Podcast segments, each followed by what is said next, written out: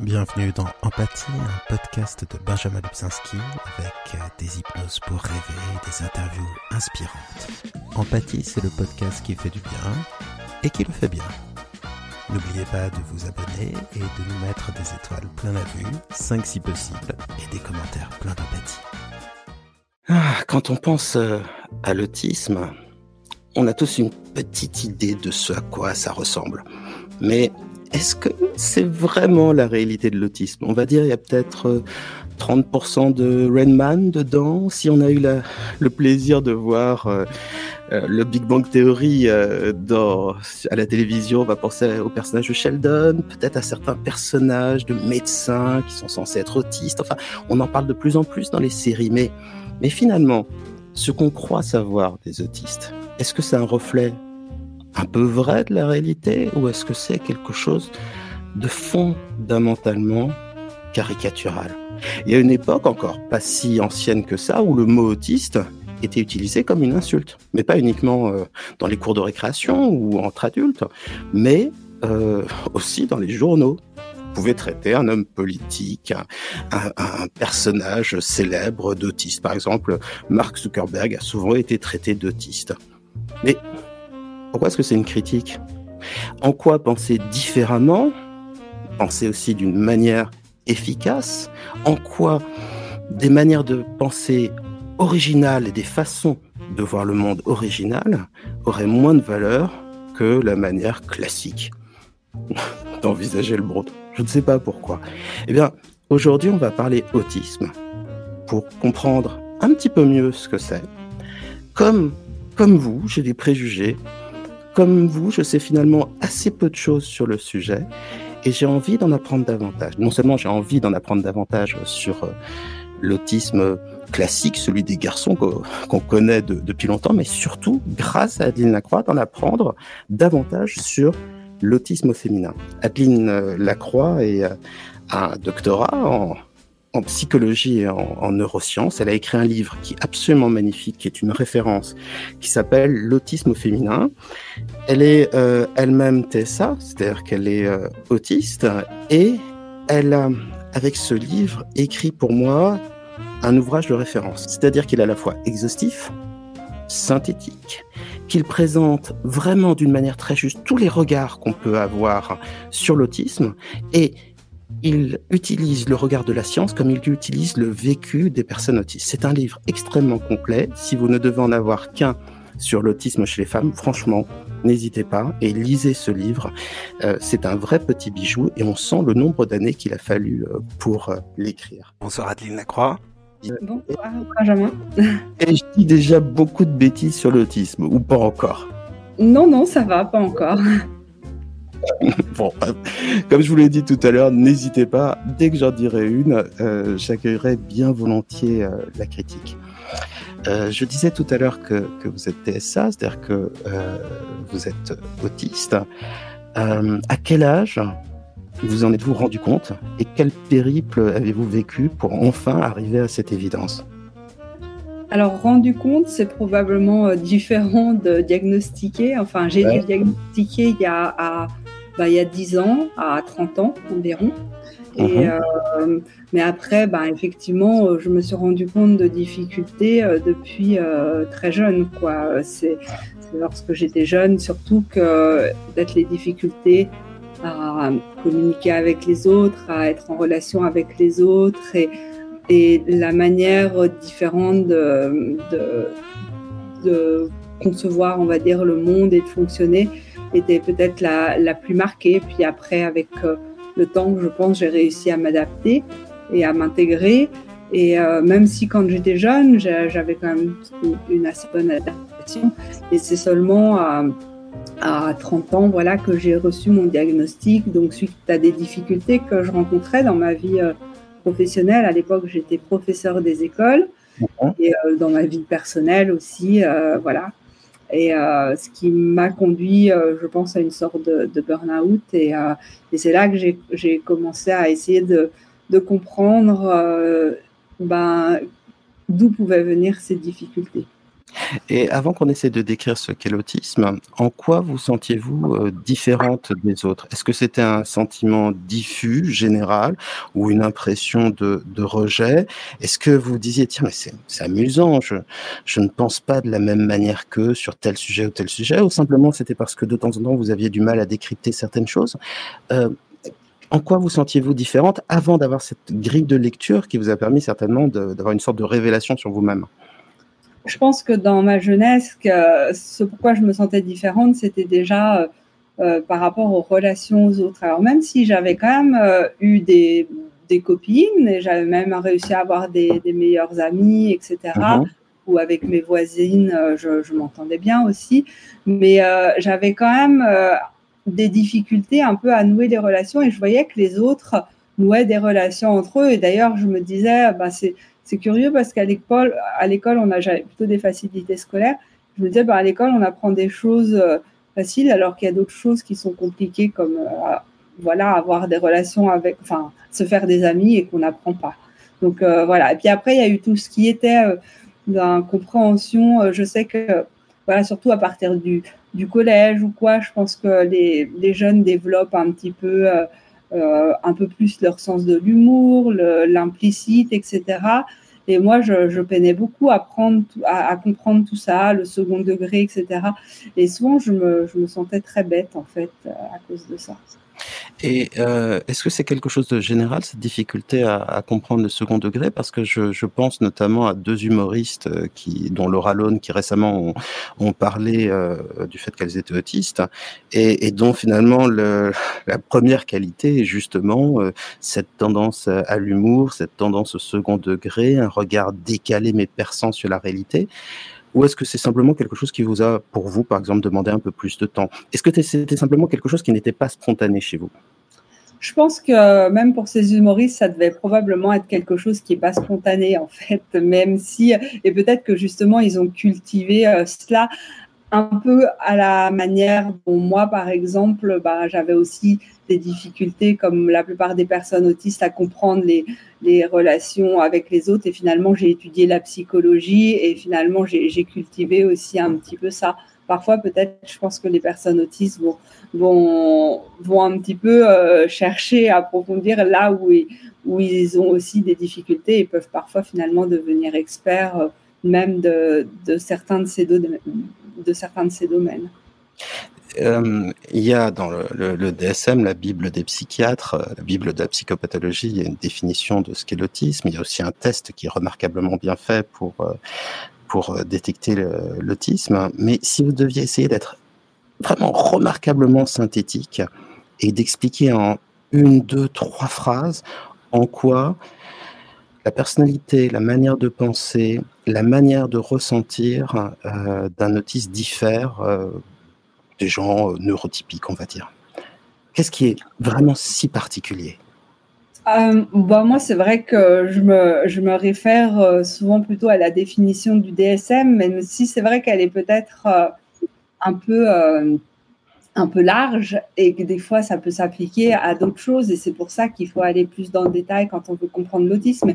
En tout cas, l'autisme, je dirais que c'est quand même déjà à la base quelque chose qui est euh, présent depuis toujours, donc c'est quelque chose qui, qui dont on peut s'apercevoir en général assez tôt et mhm. euh, il y a vraiment euh, des difficultés dans la relation à l'autre, des, des particularités dans cette relation à l'autre, dans la communication, dans la compréhension de, cette communication. Et après, il y a tout ce qui est euh, euh, vraiment le, le fait d'avoir, euh, sur la perception du monde, voilà, d'avoir vraiment des, des, Enfin, je trouve que l'item sur les intérêts euh, restreint et stéréotypé quand même assez juste parce que euh, les personnes autistes ont, en général vraiment euh, des intérêts très forts sur certaines choses qui vont occuper vraiment une place très très importante dans leur vie.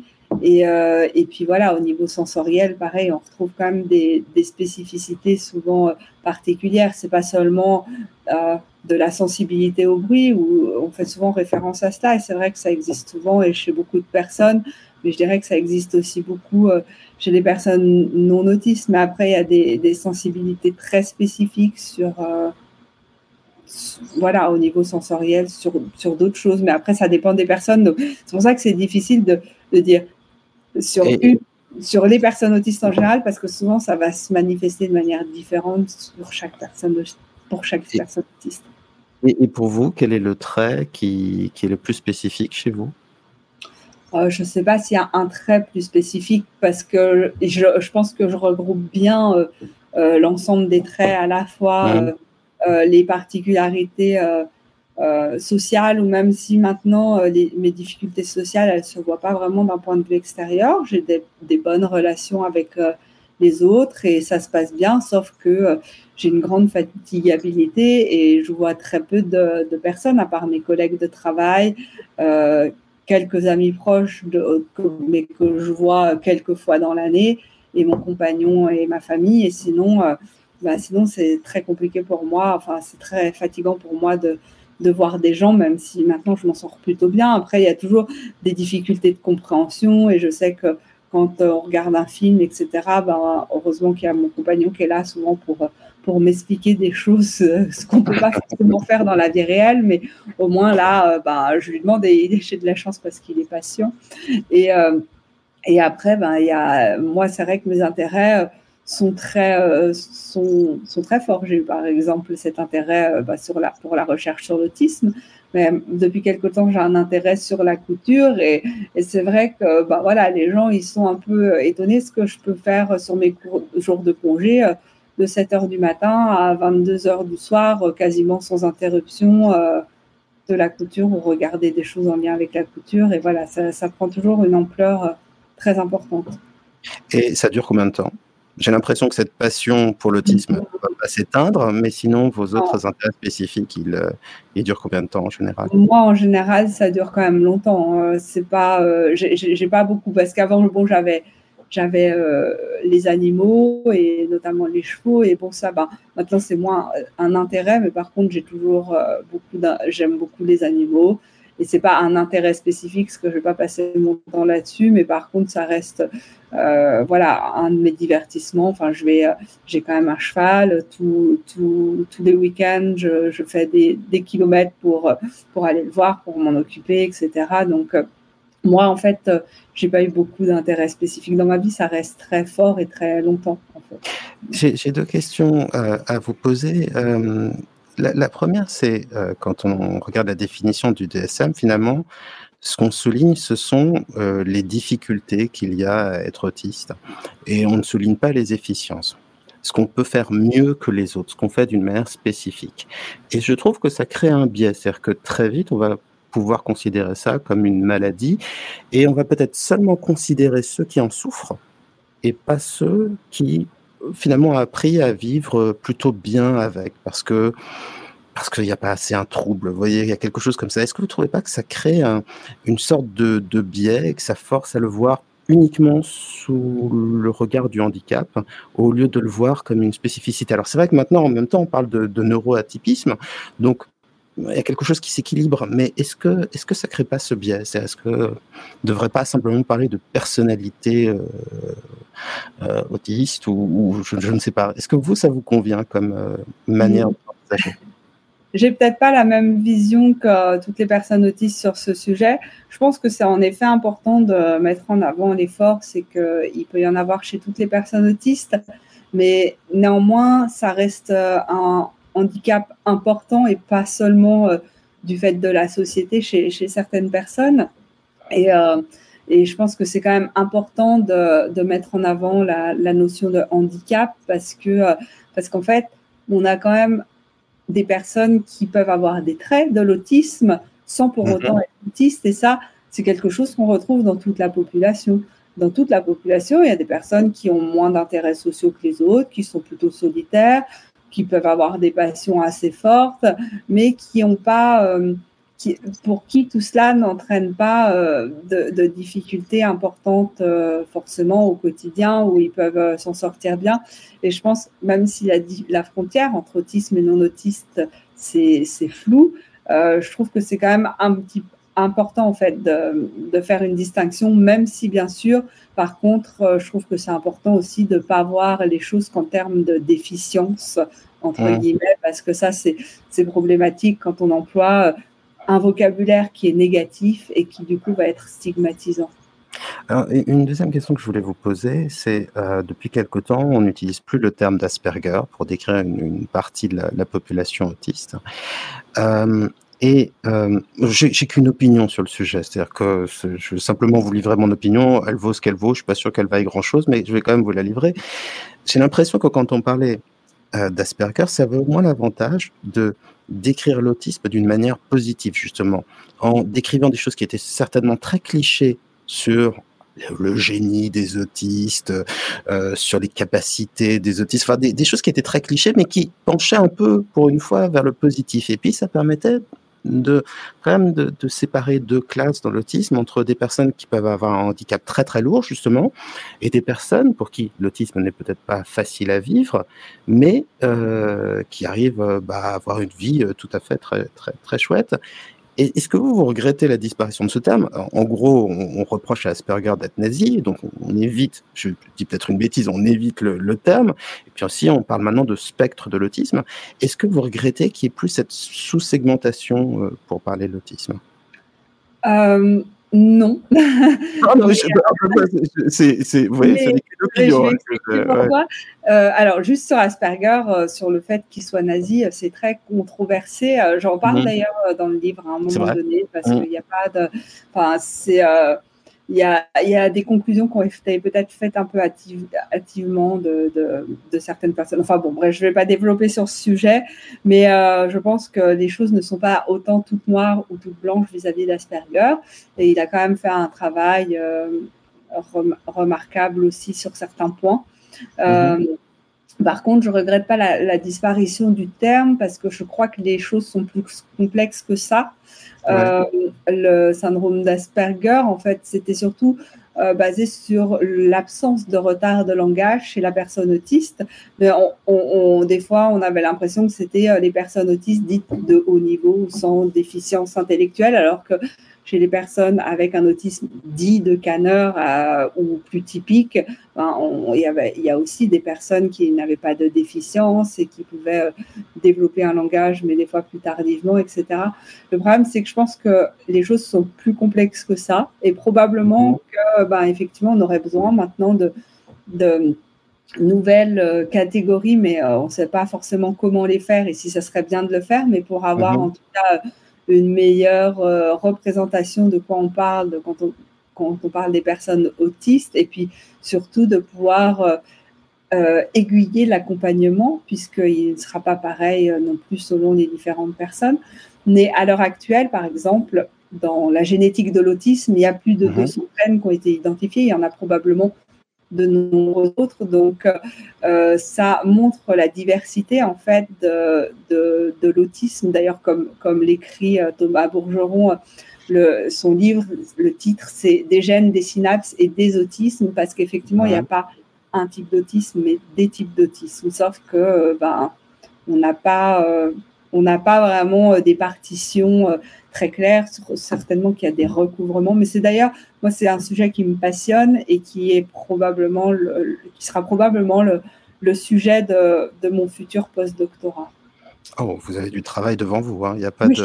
Oui, alors, je, je trouverai beaucoup de réponses, mais en tout cas, euh, ça sera l'objet d'une de, de recherche. Je me suis donné un budget illimité en questions bêtes avec vous aujourd'hui et, la question que je voulais vous poser, mais vous y avez un peu répondu, c'était est-on sûr que derrière l'autisme, il n'y a hum, qu'une seule chose de même nature? Ou bien simplement c'est un portrait qui explique bien plein de choses, des traits communs, mais est-ce que finalement il n'y a pas plusieurs choses différentes? On va dans un instant parler de l'autisme des femmes, et on peut se poser la question aussi pour l'autisme des femmes. Euh, est-ce qu'on qu'on croit qu'il y a une seule, enfin, que l'autisme c'est une chose Ou bien finalement, il pourrait y avoir, euh, derrière vous voyez, on peut parler d'un rhume, mais finalement, il y a plusieurs virus différents derrière. Et pareil pour les mouettes, on parle des mouettes, mais en fait, il y a 4, 5, 10 oiseaux différents euh, marins qui, qui, qui, sont appelés mouettes. Est-ce que vous pensez que c'est simplement une simplification pour regrouper des choses qui pourraient être différentes, ou vous croyez quand même qu'il y a un fond commun vraiment patent? euh, Du coup, je trouve que c'est pas du tout une question bête, c'est même une très bonne question, et c'est important de la poser euh, l'autisme, en fait, ce que c'est à l'heure actuelle, euh, c'est une définition clinique par rapport à des signes cliniques qu'on observe, donc euh, par rapport au comportement dont on a un peu parlé au départ.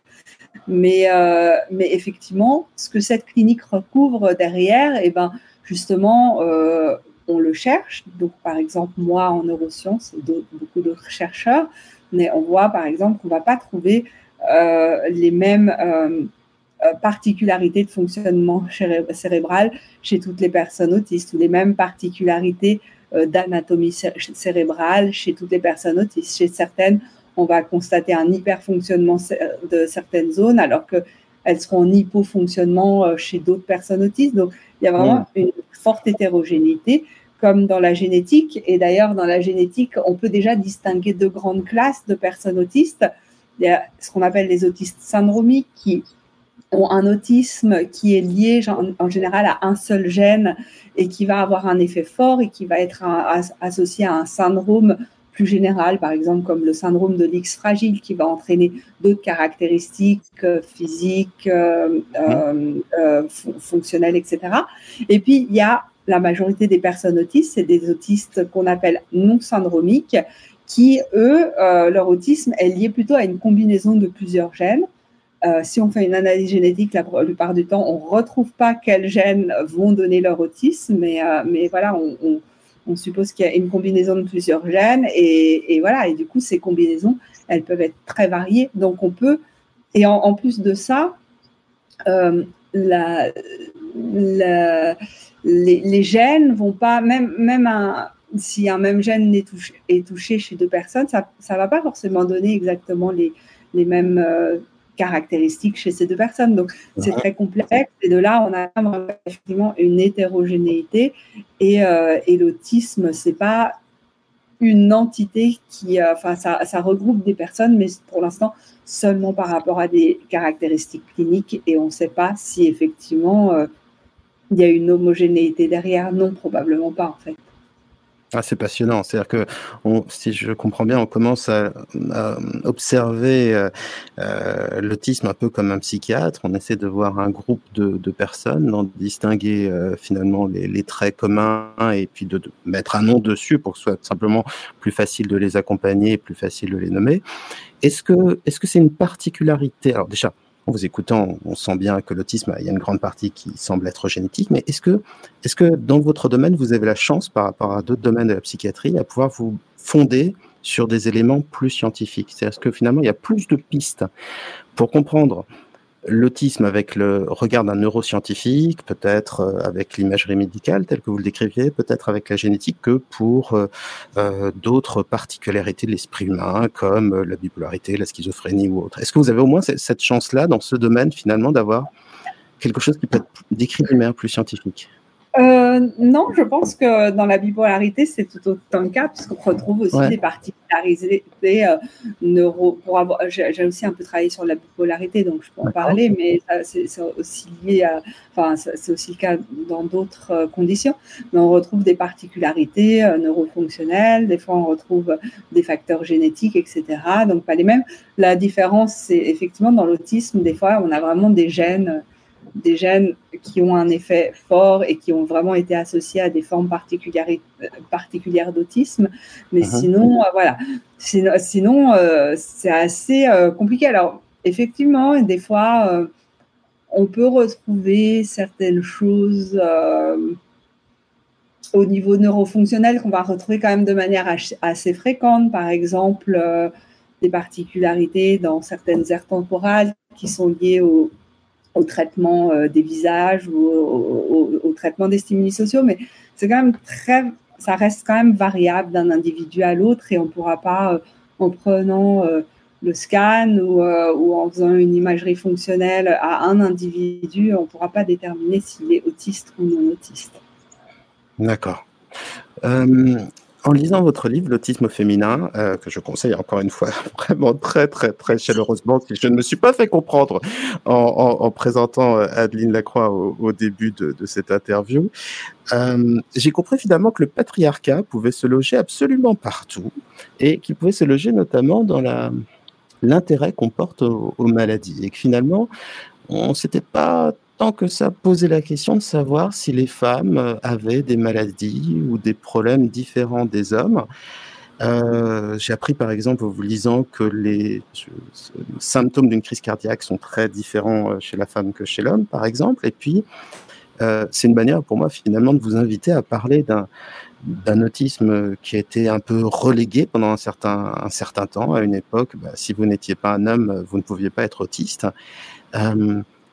Qu'est-ce qui fait la différence de l'autisme chez la femme Et euh, est-ce qu'on est en train de, s'y intéresser suffisamment maintenant? Vous vous y intéressez, bien sûr, mais est-ce qu'on s'y intéresse suffisamment?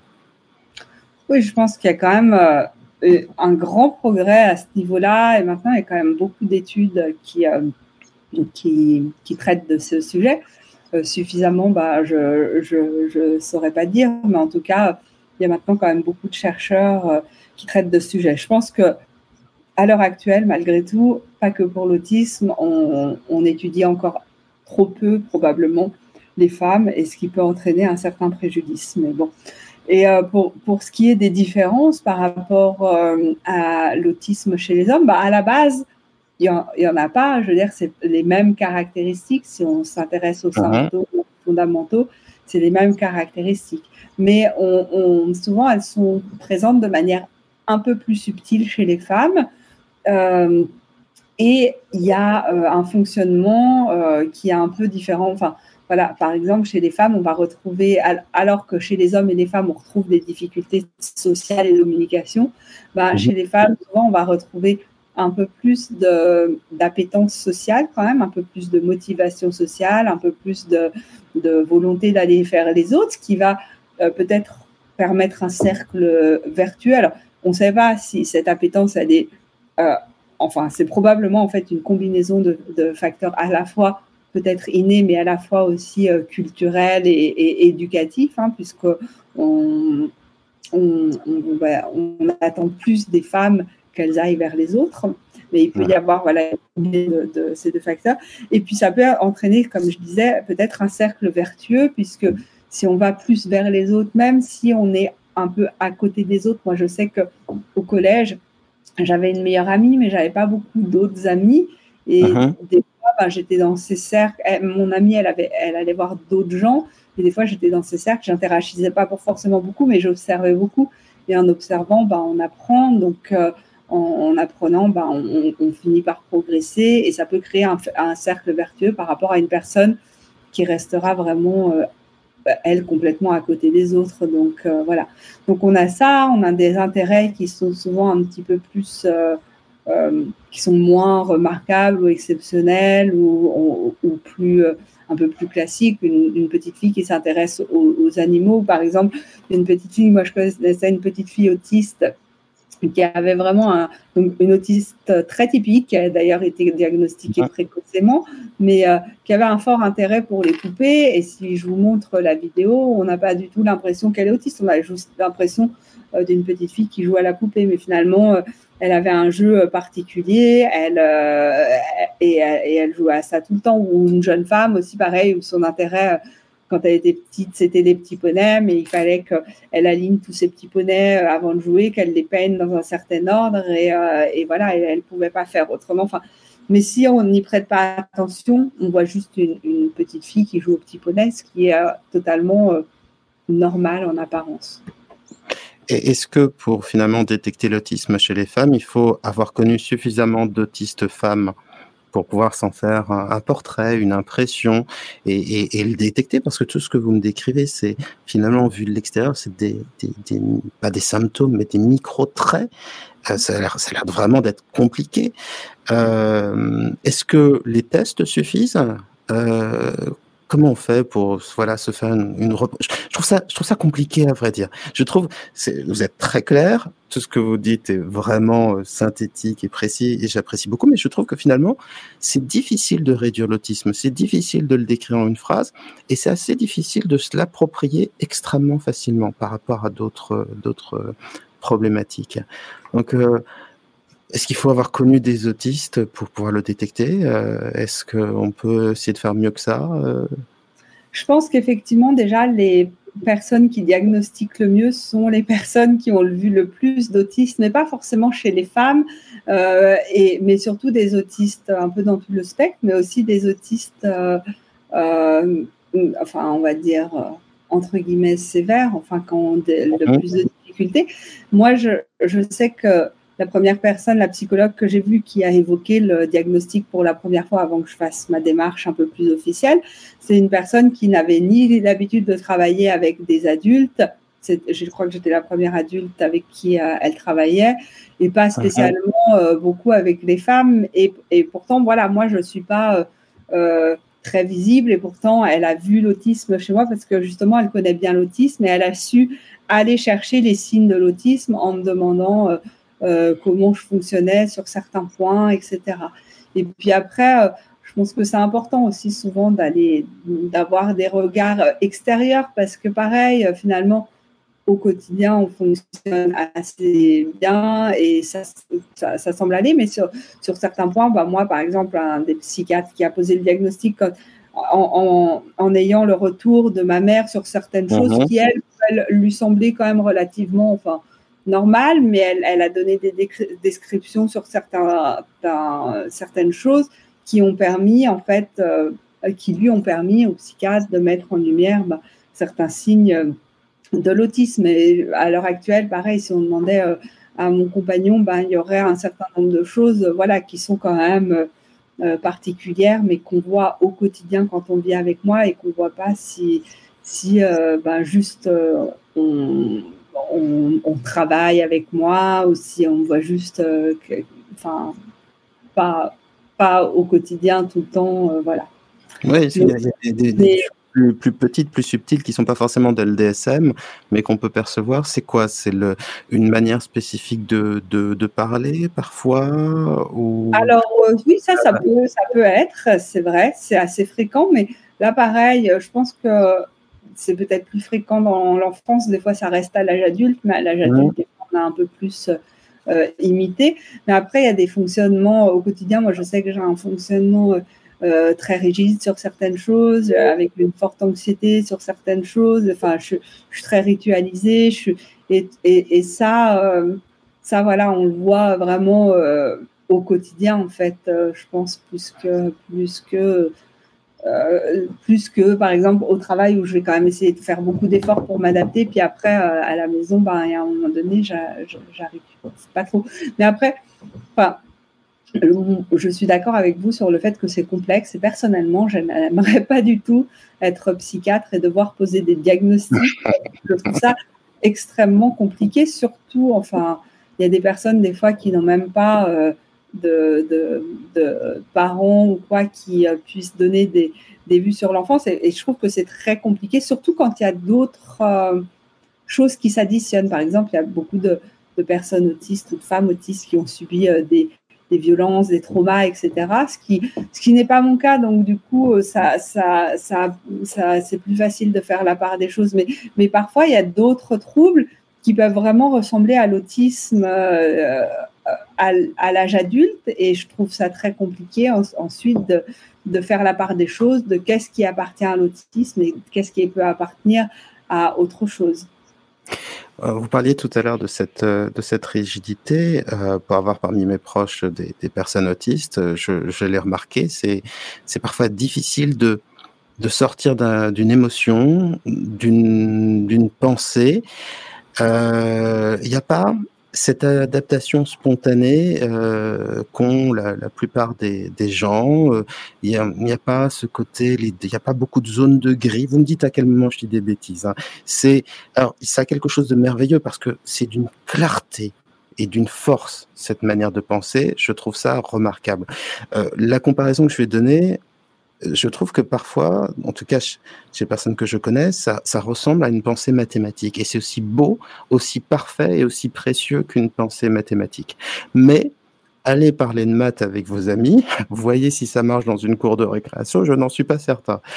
Euh, et je trouve que ça, enfin, pour l'expérience que j'en ai, hein, c'est juste, je trouve que c'est vraiment l'un des traits que je trouve les plus, les plus intéressants et les plus particuliers. Je ne sais pas si vous partagez euh, cette, euh, cette même lecture. Ben oui, en tout cas, de, manière personnelle, je vais la partager. Moi, je sais que j'avais justement, vous faites le parallèle avec les, mathématiques et c'est vrai que moi, j'étais très plutôt matheuse quand j'étais petite et j'étais, voilà, pour moi, c'était simple, logique et il y avait les choses allaient de soi comme ça et tout ce qui était justement français. Quand, alors au départ, ça allait pour ce qui est grammaire, tout ça, mais, mais dès qu'on partait dans l'analyse de texte, tout ça, ça devenait beaucoup trop, beaucoup trop abstrait et, euh, et incompréhensible pour moi. Il n'y avait pas de, il y avait pas de, de règles, quoi. Et, les choses, pour moi, sont toujours très claires. C'est vrai qu'au départ, vous parliez de Sheldon, qui n'est pas officiellement euh, autiste.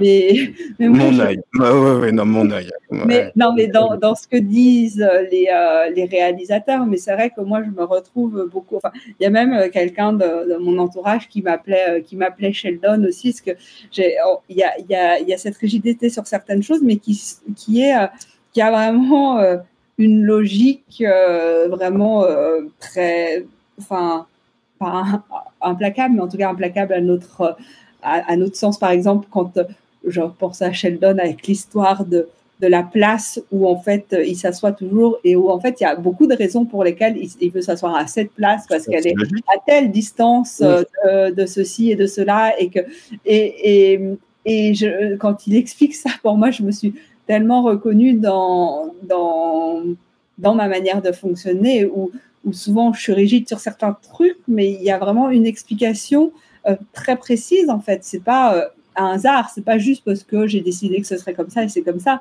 C'est qu'il y a, il y a tout un tas de raisons et que du coup, pour moi, ben, c'est beaucoup plus euh, optimum et je comprends pas pourquoi on va faire autrement, par exemple, quelque chose parce que euh, parce que c'est pas optimum, parce que c'est pas euh, voilà.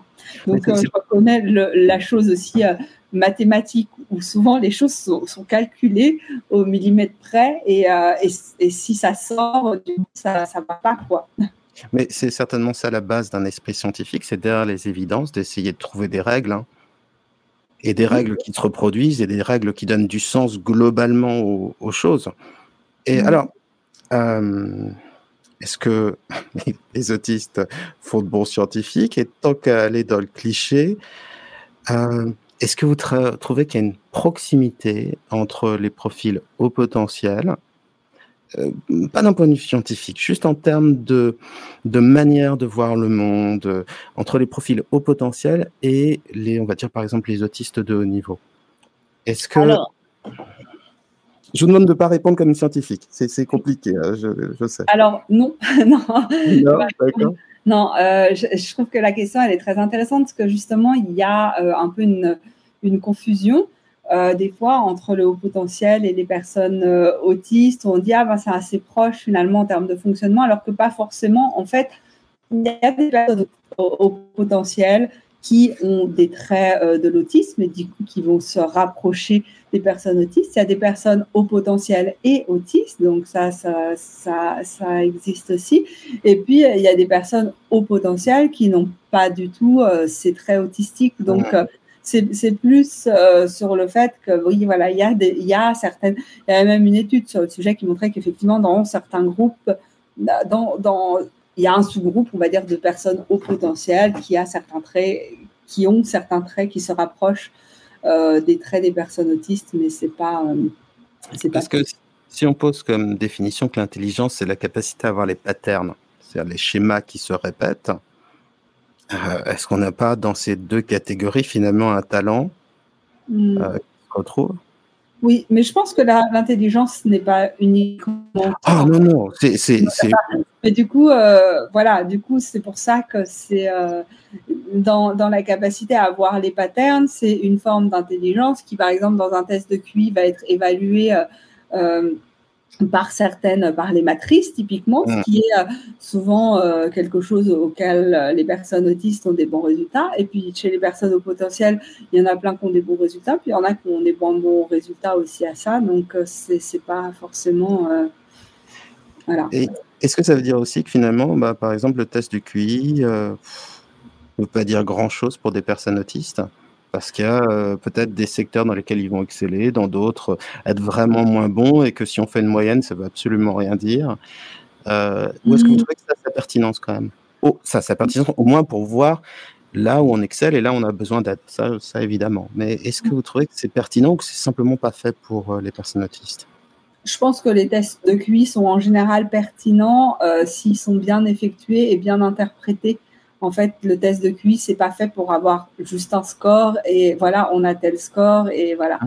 C'est pas, c'est plus justement là pour évaluer euh, certaines. À la base, c'était plutôt évaluer euh, là pour évaluer les, difficultés. Et là, bah, on peut le prendre pour évaluer les forces et les difficultés.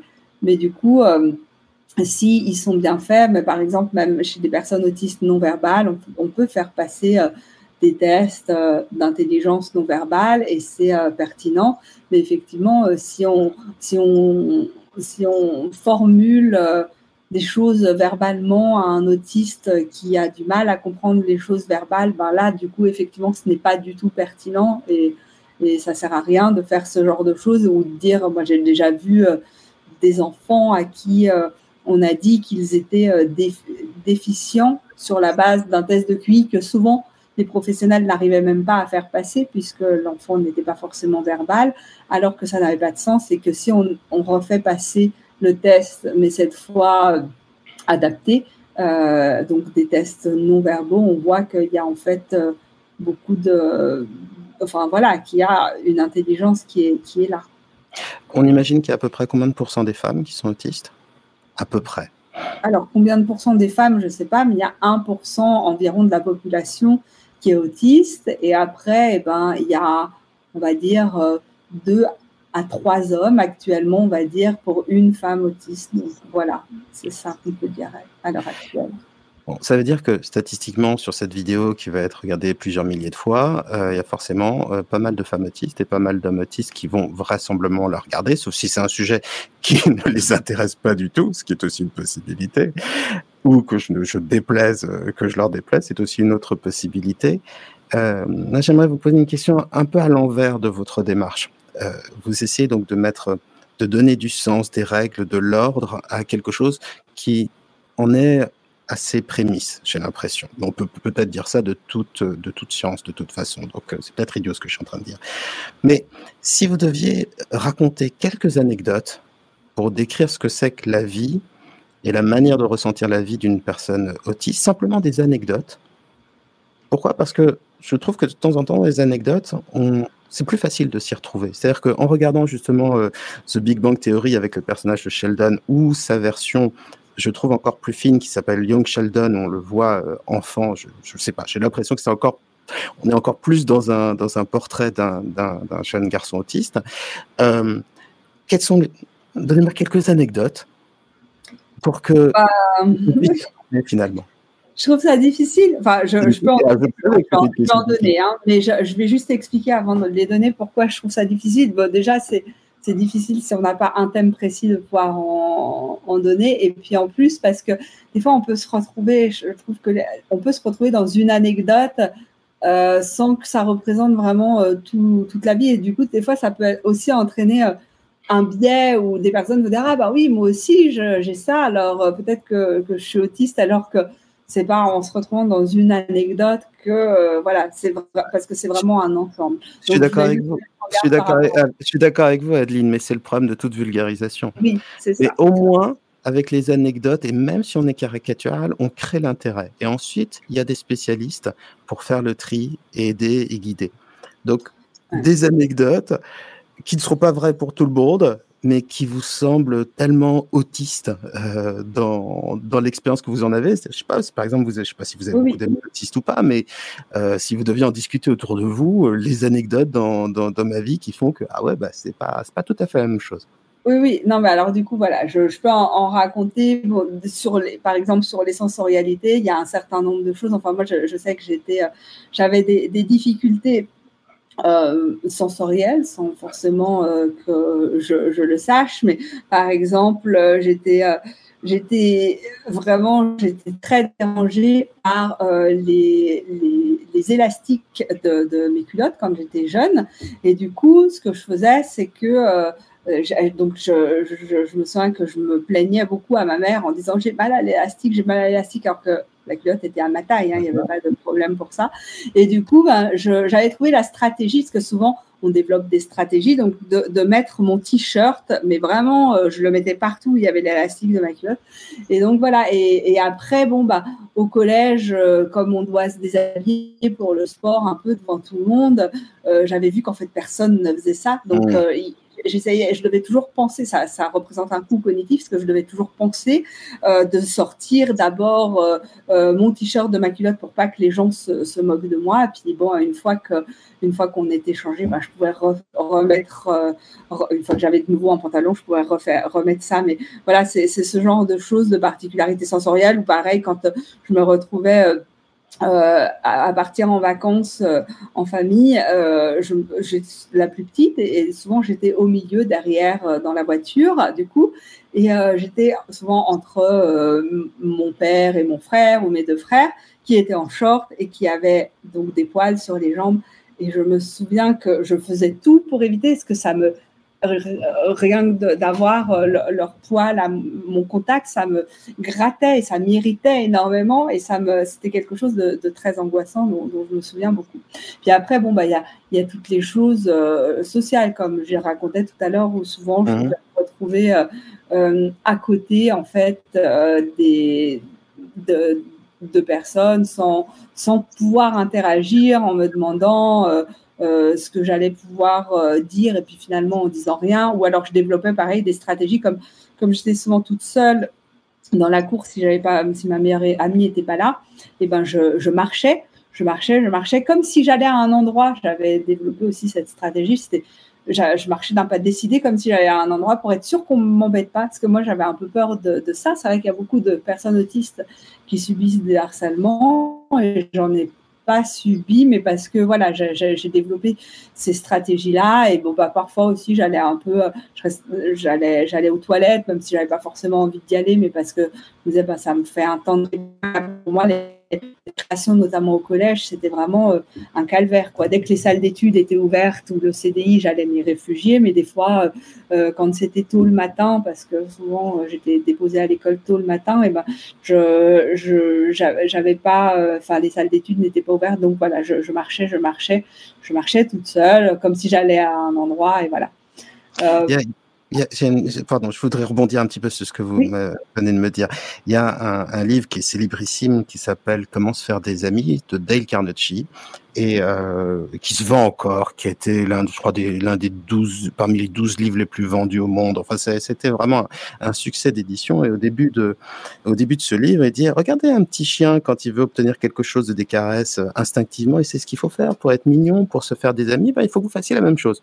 Et l'idée de ce livre, c'est que finalement, euh, bah, se faire des amis, c'est simple, faut pas y penser, et on va retrouver quelque chose de naturel en nous. Là, ce que vous me décrivez, c'est l'exact, contraire. C'est-à-dire que finalement, ça vous oblige à une analyse des situations permanentes. Alors, qu'est-ce qui les rend compliquées Est-ce que c'est parce que ça s'est mal passé, elles vous, ont, elles vous font peur? Est-ce que c'est parce que vous suranalysez et finalement quelque chose qui pourrait être simple ne l'est plus?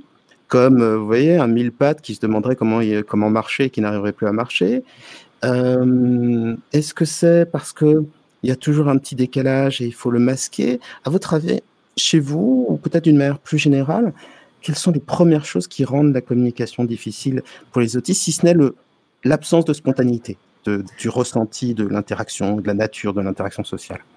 Bah, Maintenant, pour moi, je trouve que ça va, mais à, l'époque, donc bah, quand j'étais jeune, c'était je, je bah, déjà j'avais rien à dire ou je trouvais que les choses aussi allaient un peu trop vite pour moi et c'est aussi pour ça peut-être que je me pensais bête, mais des fois, euh, euh, il y avait une conversation, les, gens, ils arrivaient à parler, et moi, je, effectivement, bah, j'essayais de, comprendre ce qu'il voulait dire. Et puis des fois, ça me faisait penser à un truc, mais je savais pas quand placer ma parole. Et du coup, ben, ben j'arrivais pas à parler parce que juste je savais pas comment à quel moment, euh, voilà, on pouvait parler et quand euh, je, voulais parler du, de la chose, euh, voilà, bah, c'était trop tard. Après, bah, il y a, je sais pas ce qui, il y a des choses, je, franchement, honnêtement, je, n'ai pas la réponse sur, par exemple, je me souviens qu'au début du lycée, je me suis un peu plus intéressée aux autres et, et uh-huh. j'avais quand même des amis, des, mais j'avais, j'ai pas réussi à avoir des amis proches. En fait, ça me faisait envie quand je voyais des, des gens qui avaient l'air quand même proches les uns des autres et, et qui il y avait, je voyais cette complicité entre eux. Et moi, j'arrivais pas à avoir cette complicité avec les autres. Pourtant, j'avais quand même des amis, mais j'étais, j'étais jamais la meilleure amie. Et je, et, honnêtement, je, saurais pas. Enfin, maintenant, je dirais, bah, parce que euh, j'étais autiste et que j'avais des difficultés quand même. Euh, voilà dans la communication, dans les relations, qui, qui fait que même si, comme j'étais quand même plutôt sympa, euh, je pense que j'avais, j'avais des amis, mais que j'avais, j'avais pas d'amis très proches. Mais c'est, difficile parce que même à l'heure actuelle, je, je voilà, je, je, je, sais toujours pas euh, forcément comment on fait, et même, sauf que maintenant ça me, ça, ça me manque plus. Mais, euh, mais à un moment donné, c'était, c'était quand même un peu douloureux et compliqué en fait de et, maintenant, est-ce que vous avez l'impression que ça se passe bien parce que vous arrivez à ne plus penser ou bien parce que finalement, être en couple, avoir des enfants, ça vous a permis peut-être de développer des choses que vous n'aviez pas encore développées émotionnellement? J'ai pas d'enfant. Quoi, pardon? J'ai pas d'enfant. Non. vous n'avez pas d'enfant, d'accord. Euh, je pense que ça serait compliqué pour moi d'avoir des enfants parce que j'ai trop de difficultés, j'ai trop de fatigabilité et, euh, et, et, voilà, les, ça serait compliqué pour moi. Je sais qu'il y a plein de femmes autistes qui ont des enfants. Mhm. moi, je pense que ça serait un peu compliqué pour moi. Mais euh, je pense que. Pardon, pardon de l'avoir euh, de l'avoir présumé. C'était vraiment idiot. Ah non, non, il n'y a, pas de problème. Euh, ouais, alors qu'est-ce qui fait que maintenant vous y arrivez bien? Vous avez toutes les règles ou vous vous posez plus de questions et c'est devenu automatique? Non, alors je pense qu'il y a chose. Il y a déjà euh, maintenant, j'ai des amis euh, euh, quand même de longue date, donc bon bah que je vois pas très régulièrement. Donc quand je les vois, bah, on a quand même des choses à se raconter.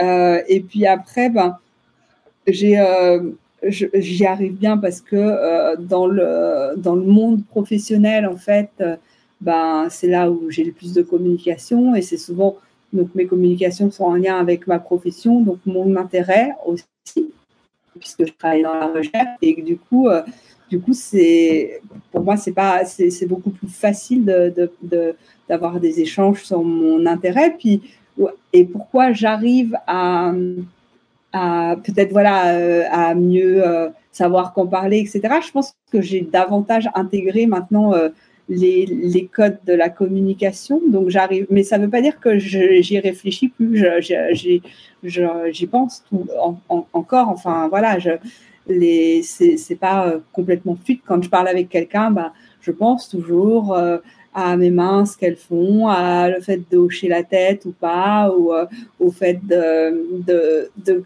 qu'est-ce que je vais dire, et qu'il faut, qu'il faut pas interrompre les gens, qu'il faut que je parle mais pas trop longtemps. Enfin, du coup, c'est pas, ça reste pas complètement, euh, je pense, inné. Je sais, c'est vrai que c'est toujours la question. Je ne sais pas si les personnes non autistes euh, euh, ont toutes ces questions quand, elles communiquent avec quelqu'un. Mais voilà, mais je, pense à ça. Sauf effectivement dans un milieu proche, par exemple avec mon compagnon, je, je, je pense pas, je pense pas à ça, par exemple. Ah, je, pour, pour euh, je, trouve que au moins dans le, pour les personnes qui ont de l'anxiété sociale, qui manquent de confiance en elles, il y a un questionnement de, de ce type, peut-être pas aussi peut-être pas aussi permanent, et puis euh, euh, peut-être aussi pour certaines personnes au potentiel, il y a aussi ce, ce, besoin de ce besoin de comprendre et ce ressenti d'une différence. Peut-être qu'on le retrouve aussi. Donc je, je trouve que c'est des ça, vous voyez, par exemple, ça, c'est quelque chose que je trouve facile. Alors, c'est juste mon, ma perception, mais quelque chose de facile à m'approprier comme ressenti. C'est d'être dans le. Ah, peut-être pour ça que je suis devenu psy. Hein. si je me posais pas de questions sur la, manière de penser et de réagir des gens, je, je, n'aurais pas pris cette, cette profession. Euh, alors, j'aimerais qu'on réponde un petit peu, si vous voulez bien. Est-ce que je peux prendre encore quelques minutes de votre temps oui, euh, il y a, j'ai vu une première, une première question, c'était de savoir si l'autisme était considéré de la même manière dans tous les pays du monde. C'est une question intéressante, je trouve. Et... alors, ça a été posé par quelqu'un de ma famille, donc ça ne m'étonne pas. C'est mon frère qui l'a posé. Donc, ça sent le népotisme. J'ai choisi mon frère en premier comme, euh, pour poser cette question-là.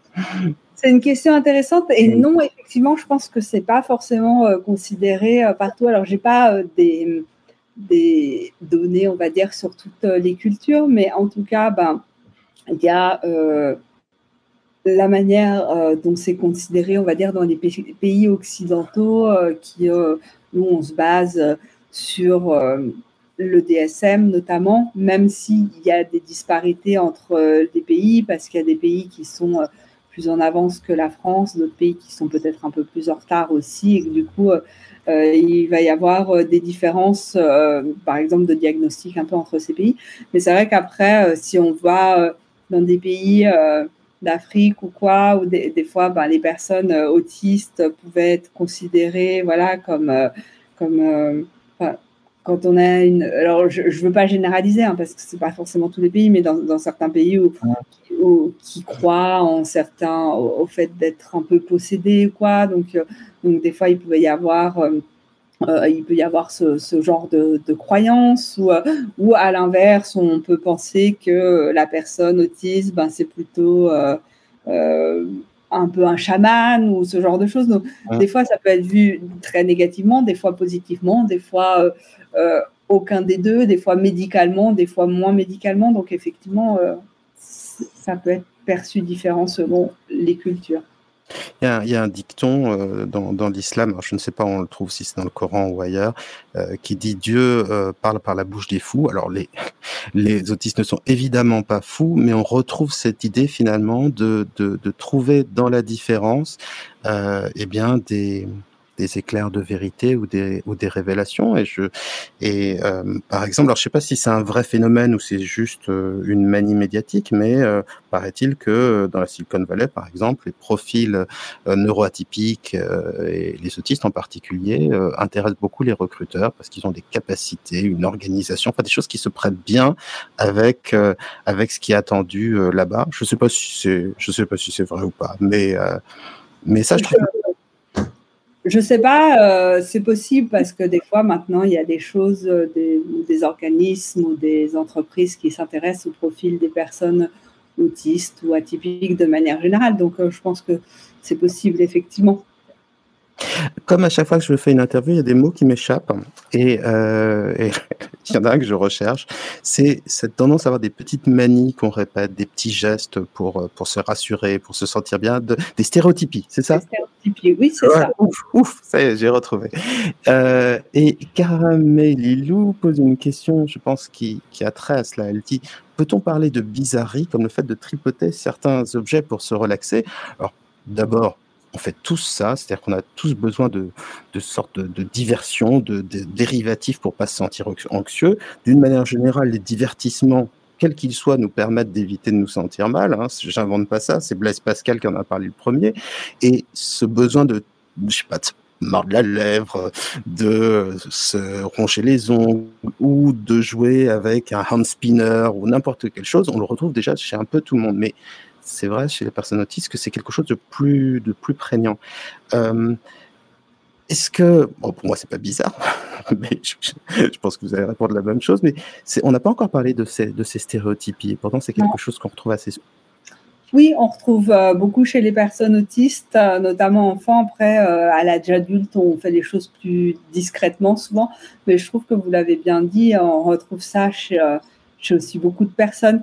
Et euh, effectivement aussi chez les femmes autistes, on le, on le retrouve euh, un peu moins, par exemple, on va un peu, un peu moins avoir de hand flapping que chez les, vous savez, des battements de mains comme ça que, que chez les hommes, que chez les garçons ou ce genre de choses. Donc voilà, mais après, oui, on peut toujours avoir Enfin, moi, je sais que j'en ai, certaines avec, euh, avec, euh, avec mes ongles. Et souvent, bah, pareil, mon compagnon, il veut que, j'arrête de, faire certains trucs des fois avec mes, mes doigts, mais parce que, pas, pas, pour me bloquer, mais parce que ça fait un bruit qui le, qui le, qui le dérange. Mais, euh, bon, bah, c'est voilà, des, des, singularités sensorielles. Hein. Vous n'êtes pas la seule à être dérangée par les poils de jambe.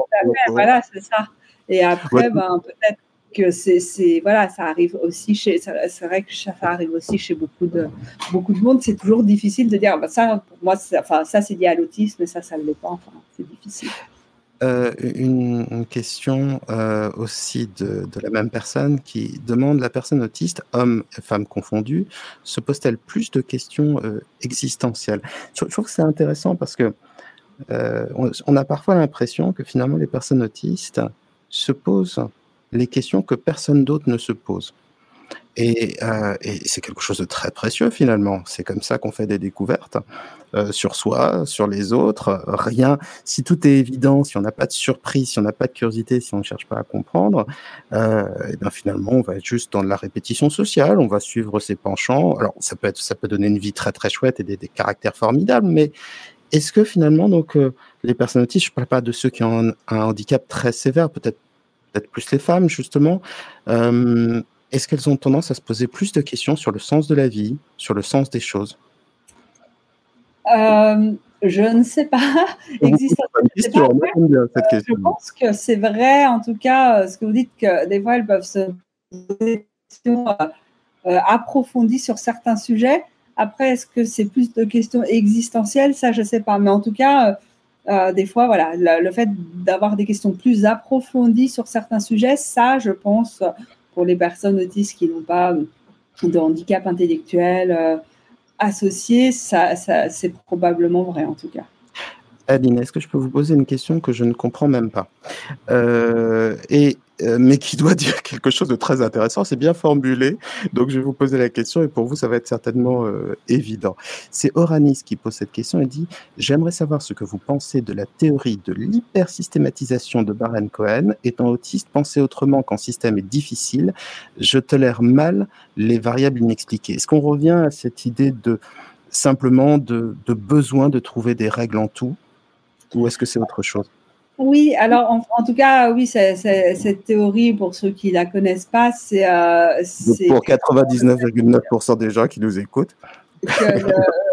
donc Simon Baron Cohen, c'est quelqu'un qui est un chercheur très important dans le monde de l'autisme, voire le chercheur le plus important dans le monde de l'autisme, et qui a développé une théorie. Une de ces théories, c'est que euh, les personnes autistes ont euh, un, un, cerveau qui est très euh, systémique et qui, vont, qui va en, fait effectivement euh, très bien voir euh, certains patterns ou le fonctionnement de certains systèmes, etc.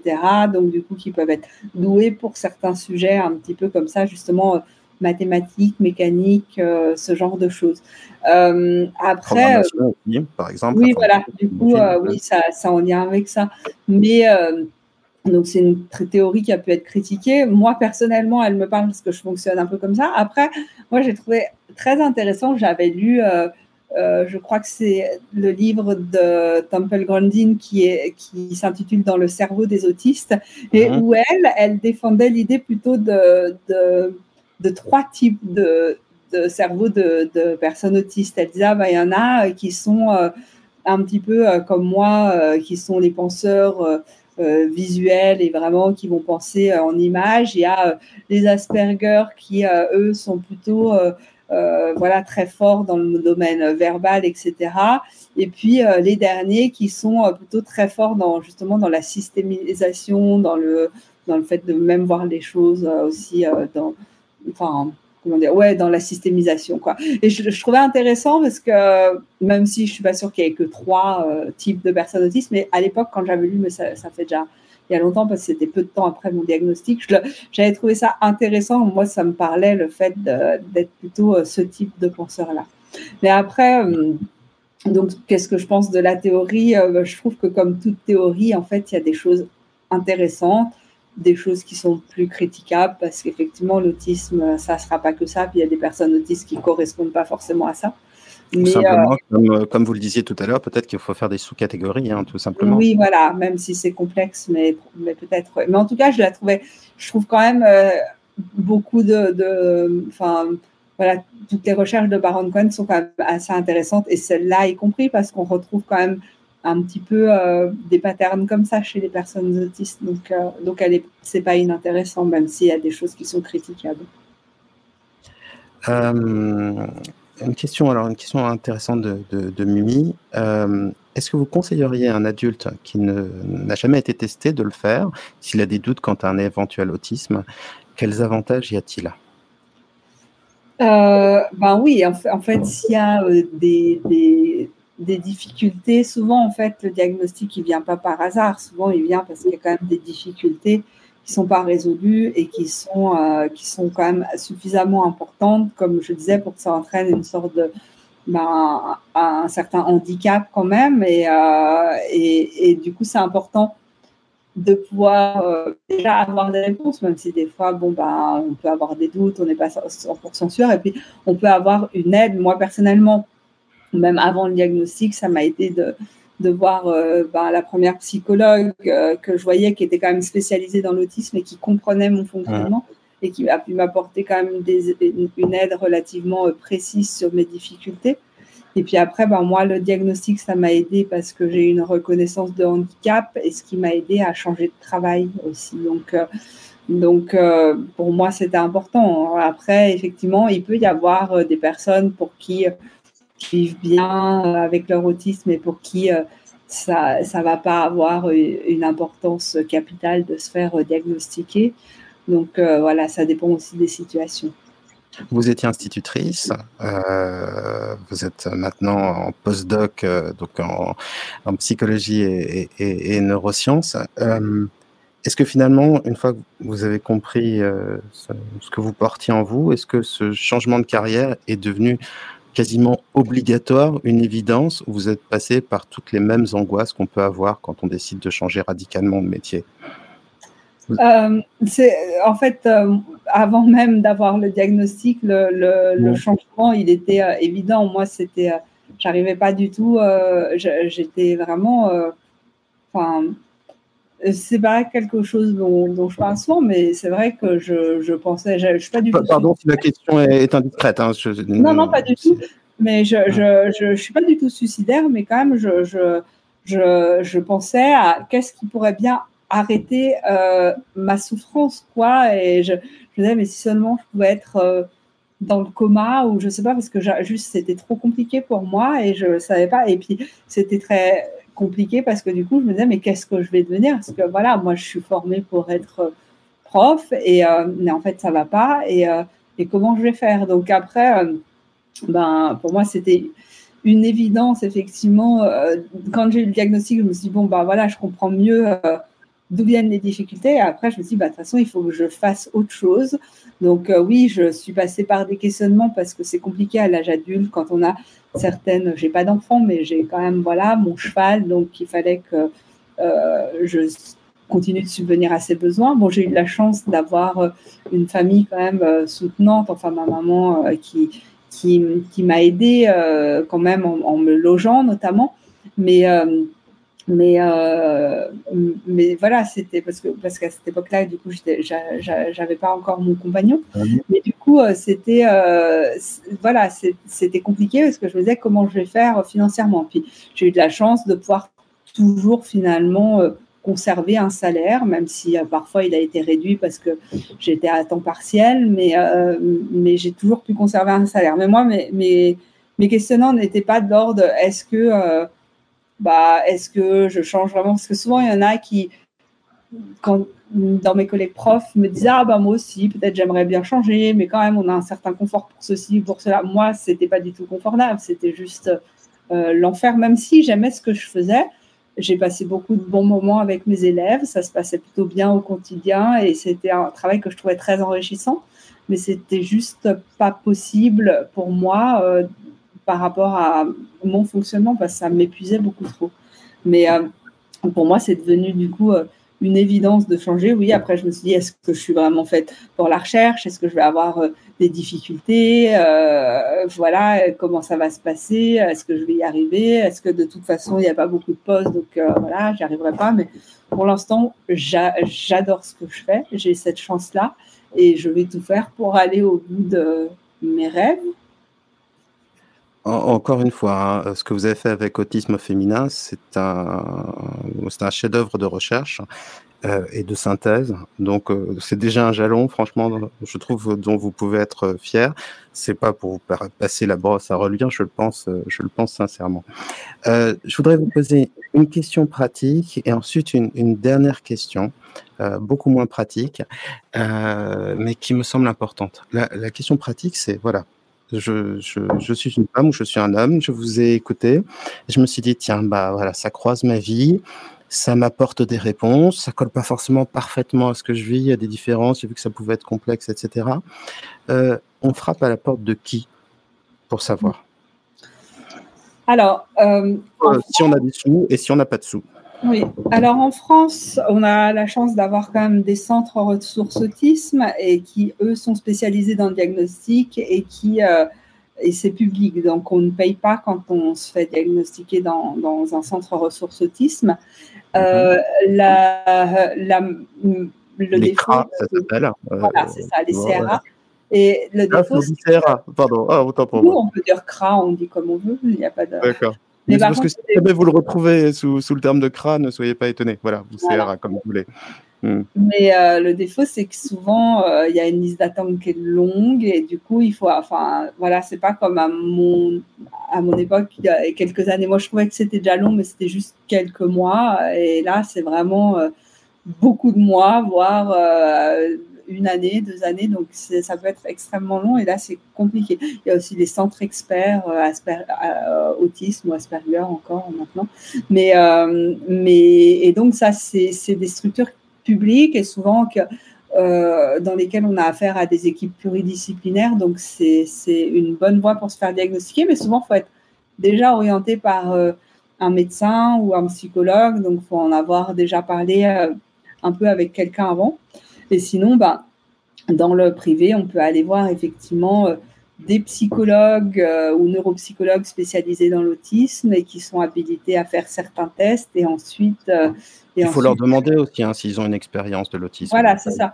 Après, on peut contacter par exemple. Et l'autisme féminin. c'est ça. On peut contacter après Autisme Info Service qui a souvent, qui peut avoir des pistes sur les professionnels dans, dans, les différentes régions. Et puis après, par contre, il faut un psychologue ne peut pas poser de diagnostic. Donc après, il faut faire valider le diagnostic par un psychiatre. Donc les psychologues comme ça souvent travaillent avec certains psychiatres. Après, c'est délicat parce qu'il y a une grande inégalité euh, dans, le type de diagnostic qu'on peut recevoir. Il y a des psychologues euh, en libéraux qui font très bien leur travail. Moi, sur ma région, des fois, ben, j'en connais des, très bien. Et du coup, si des personnes me demandent, je peux orienter vers ces personnes. Il y en a qui font le, qui, c'est pas qui font, je pense qu'ils font leur travail en toute honnêteté et, qu'ils le font bien. Mais c'est vrai que des fois, il y a des diagnostics qui sont euh, un peu donnés, on va dire, euh, facilement, ou à l'inverse, on a euh, des psychologues ben, qui euh, sont pas bien formés et qui vont pas, euh, qui, qui, ou des psychiatres hein, qui ne voient pas l'autisme alors qu'il est bien présent. Donc c'est c'est pas évident. Hein. Il y a toujours des inégalités et c'est pas évident. Est-ce qu'il y a encore des professionnels qui croient que une femme ne peut pas être autiste? Je pense qu'il y en a encore, mais peut-être probablement de moins en moins quand même. Et est-ce qu'il faut privilégier plutôt des neuropsychologues que des psychologues? Euh, ben, ça dépend.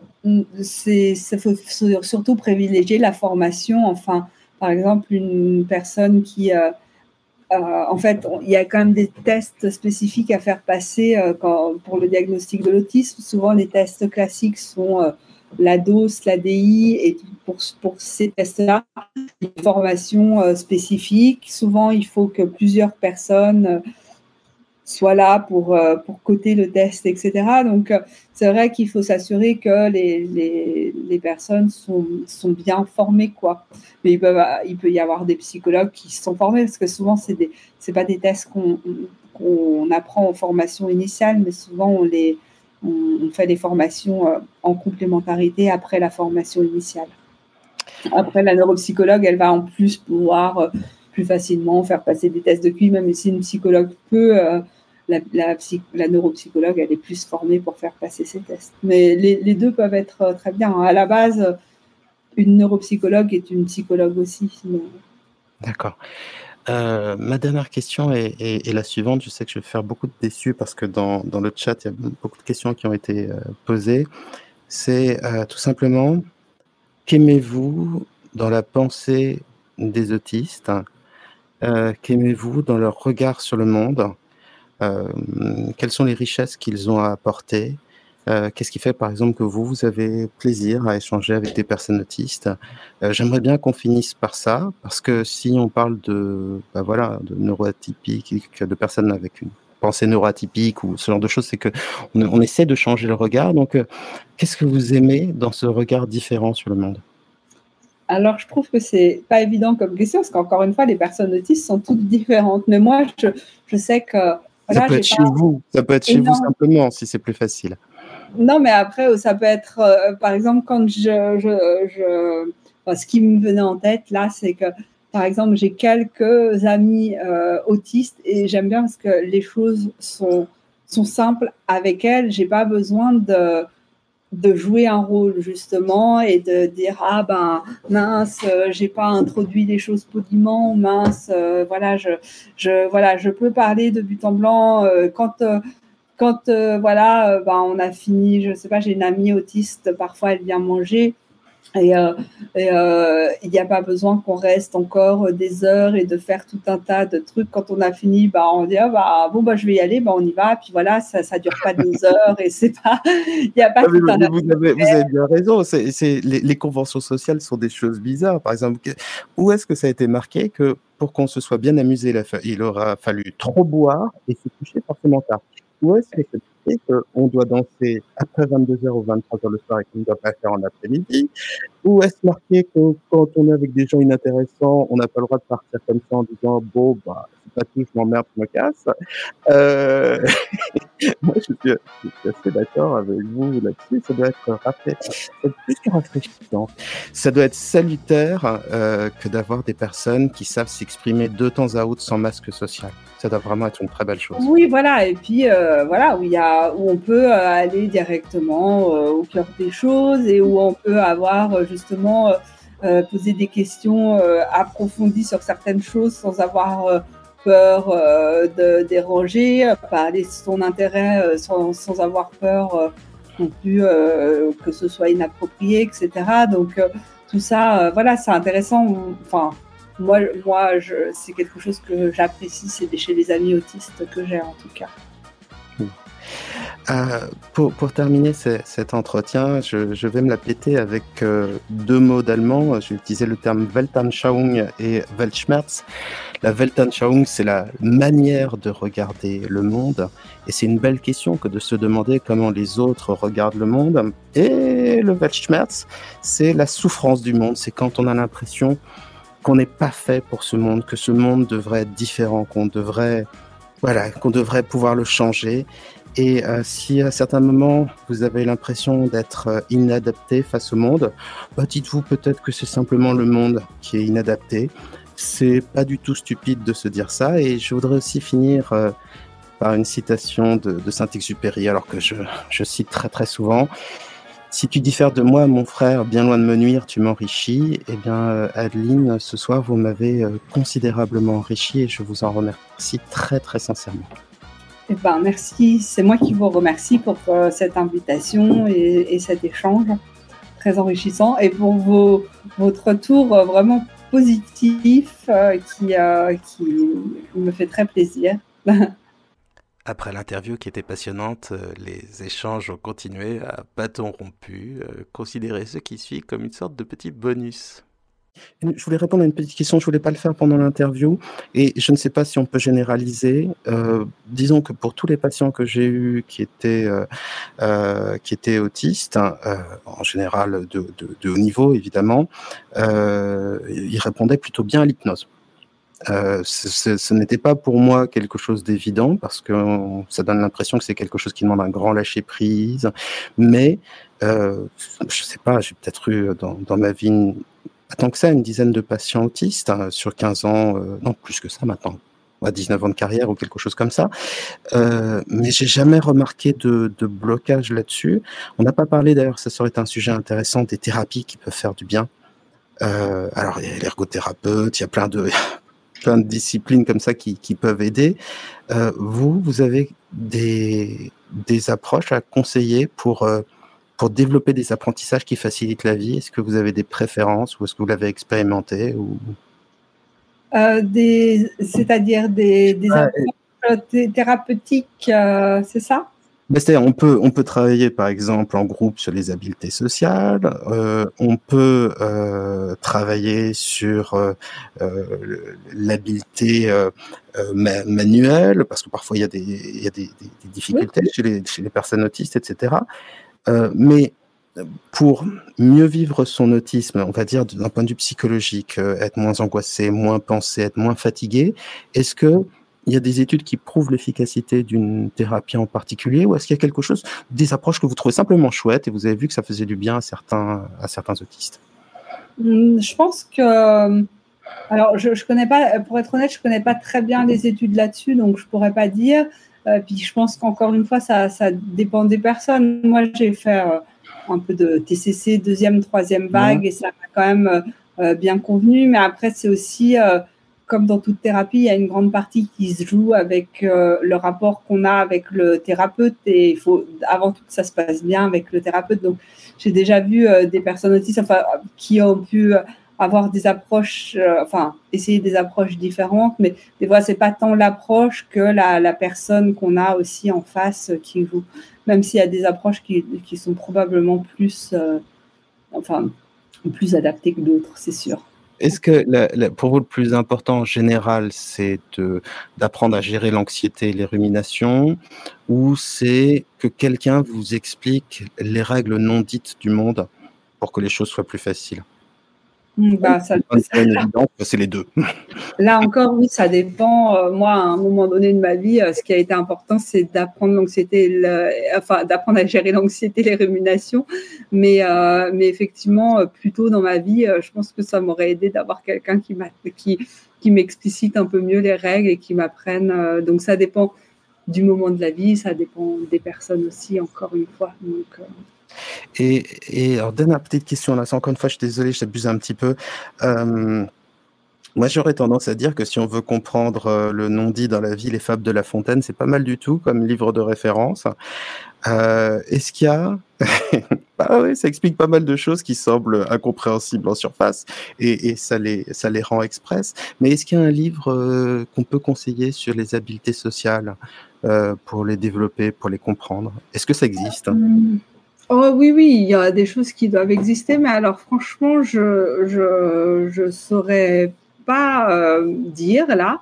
Après, il y a un livre moi que j'aime bien euh, pour les adultes, c'est euh, c'est d'un d'un homme autiste que je connais le, qui s'appelle Jean-Philippe Pia, qui a écrit le livre Guide de survie de la personne autiste que je trouve euh, très bien et très pratique, et là qui aborde tout un tas de, de sujets euh, différents. Mais euh, là, j'ai pas d'idée en tête un livre sur les, les habiletés sociales. D'accord. Bon, bah, c'était vraiment, vraiment, merci infiniment, Adeline. C'était, euh, euh, c'était passionnant et je m'arrête que parce qu'il faut être raisonnable. Euh, je, j'espère ne pas vous avoir épuisé. Ça va, je suis, je suis, un peu malade, alors du coup, je suis un peu fatiguée, mais, mais, mais je vous remercie encore pour cette invitation. Euh, et puis bah voilà, euh, si n'hésitez pas à creuser, c'est vraiment un sujet passionnant. On est qu'au début et à suivre euh, Adeline Lacroix pour voir les futurs livres que vous allez faire. Donc euh, ensuite, je me consacre aussi un peu euh, à la recherche. Euh, voilà. il, vous, il vous, a fallu combien d'années pour accumuler le, les connaissances pour créer ce livre? Parce que moi, je me suis dit que ça devait avoir pris au moins 5 ans, 6 ans. Enfin, je ben, c'est vrai que j'ai commencé à lire de la recherche sur les femmes autistes après euh, mon diagnostic, mais après, pour écrire le livre, je ne sais plus combien de temps ça m'a pris. je crois que j'ai commencé en 2020 ou quelque chose comme ça. Enfin, ça m'a pris environ deux ans, je pense, l'écriture du livre. Mais c'est vrai que j'avais déjà lu beaucoup des articles, donc. c'est pas c'est difficile de calculer. C'est l'écriture du livre qui m'a pris ce temps-là, mais après, euh, j'avais déjà euh, quelques, quelques articles là-dessus. Mais en plus, j'avais ma thèse à côté, donc je faisais ça que le, que le week-end. Bah, finissons par quelque chose de très franc. Il est tard, nous sommes fatigués, donc il est temps d'aller se coucher et de se, et de se reposer.